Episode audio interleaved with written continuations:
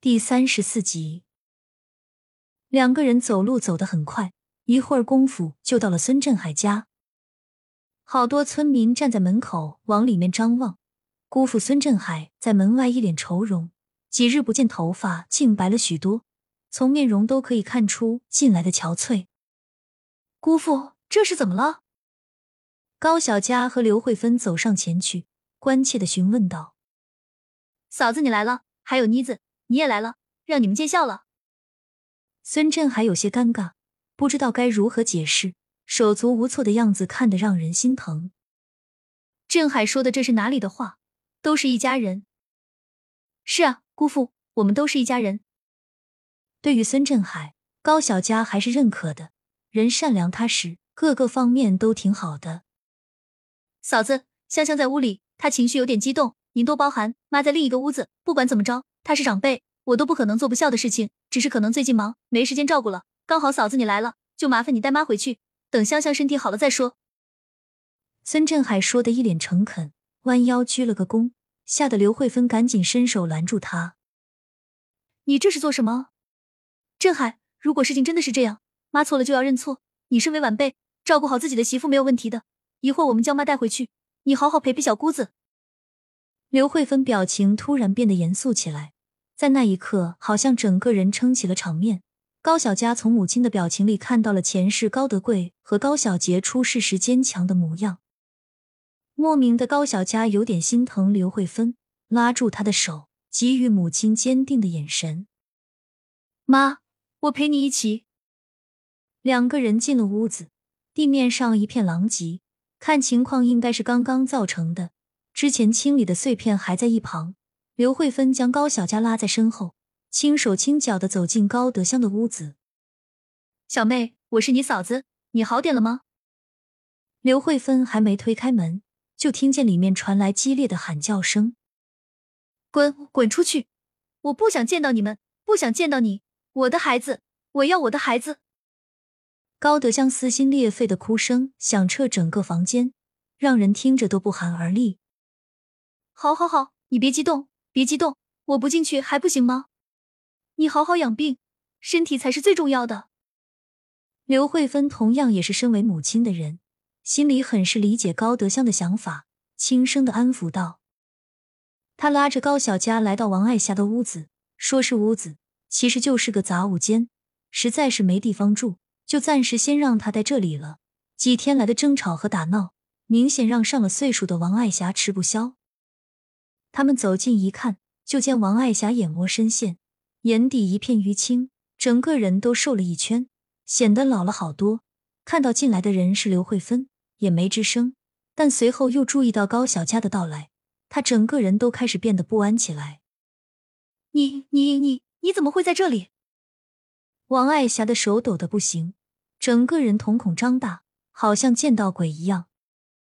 刘慧芬有些纳闷，不知道发生了什么事，直到意识到王爱霞的目光是跟随着高小佳的，才隐隐察觉到有什么事情不对劲儿。奶奶，你这是怎么了？见我这么害怕，都说没做亏心事不怕鬼敲门。奶奶这莫不是做了什么对不起我的事情吧？高小佳走到王爱霞跟前，看着她惊恐的表情，嘲讽的说道：“你你个小王八犊子，瞎说什么？我能做什么亏心事？你们今天到底是干什么来了？是来看我笑话的？赶紧滚！我不想看到你们。”王爱霞的表情有点慌乱，神情紧张。哟，奶奶装不下去了。之前不是还做好人吗？怎么现在装不下去了？高小佳冷笑两声，语气阴阳怪调。妮子，这是你奶奶，怎么说话呢？刘慧芬在一旁看不下去了，急忙打圆场。不用你当什么好人，若不是她这个死丫头，我们家灰灰怎么会欠债？他又怎么会被我卖掉？王爱霞情绪激动，压根不知道自己说了些什么。妈，你刚说什么？卖掉？是说妮子吗？刘慧芬有点不敢置信，她不相信一个人能坏到这种地步，尤其是从小一起生活了十几年的亲人。我我什么都没说，你听错了。王爱霞扇了自己几个嘴巴子，一脸慌张的解释道：“不，妈，你说了，到底是什么？你有气撒我身上就行，为什么要这么对妮子啊？她还是个孩子，能有多大的仇怨要这么做？”刘慧芬的神情有些激动，她这会儿将高小佳紧紧的揽在身后，站到王爱霞的面前理论道：“你凶什么凶？凶什么凶？欺负我老太婆是不是？告诉你，不管怎么着，我还是你妈，你的教养到哪去了？在这里跟我耀武扬威？”王爱霞对高小佳是心存恐惧，但对刘慧芬完全没有任何感情。因此，可以站在道德制高点上指责她。妈，我们走。既然奶奶精神这么好，何须我们带她回家？我相信姑姑会照顾好她的。高小佳拉着刘慧芬就往外走，吓得王爱霞赶紧起身抓住刘慧芬的胳膊。慧芬啊，是妈错了，不要丢下我一个人在这里，行不行？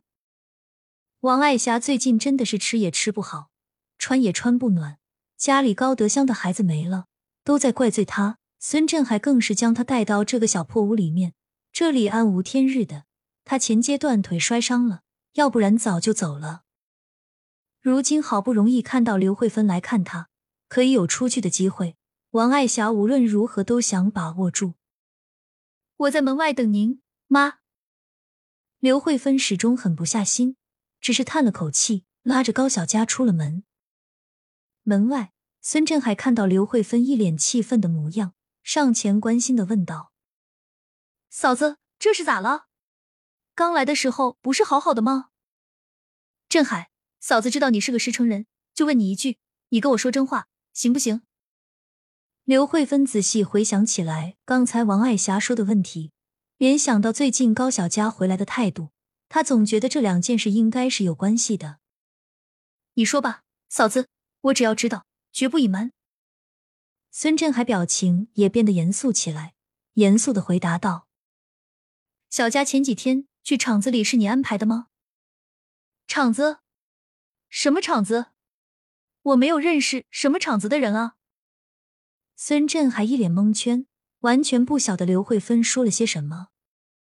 看到孙振海的表情，刘慧芬不禁后退了半步，她不敢相信刚才王爱霞说的话居然是真的。高小佳在身后抓紧了他的手，给了刘慧芬一个安心的眼神，轻声说道：“妈，没事了，已经过去了。我现在不是好好的吗？”刘慧芬抱紧高小佳，从头检查到尾，内心无比愧疚和自责，是她这个做母亲的不称职，差点就丢了女儿。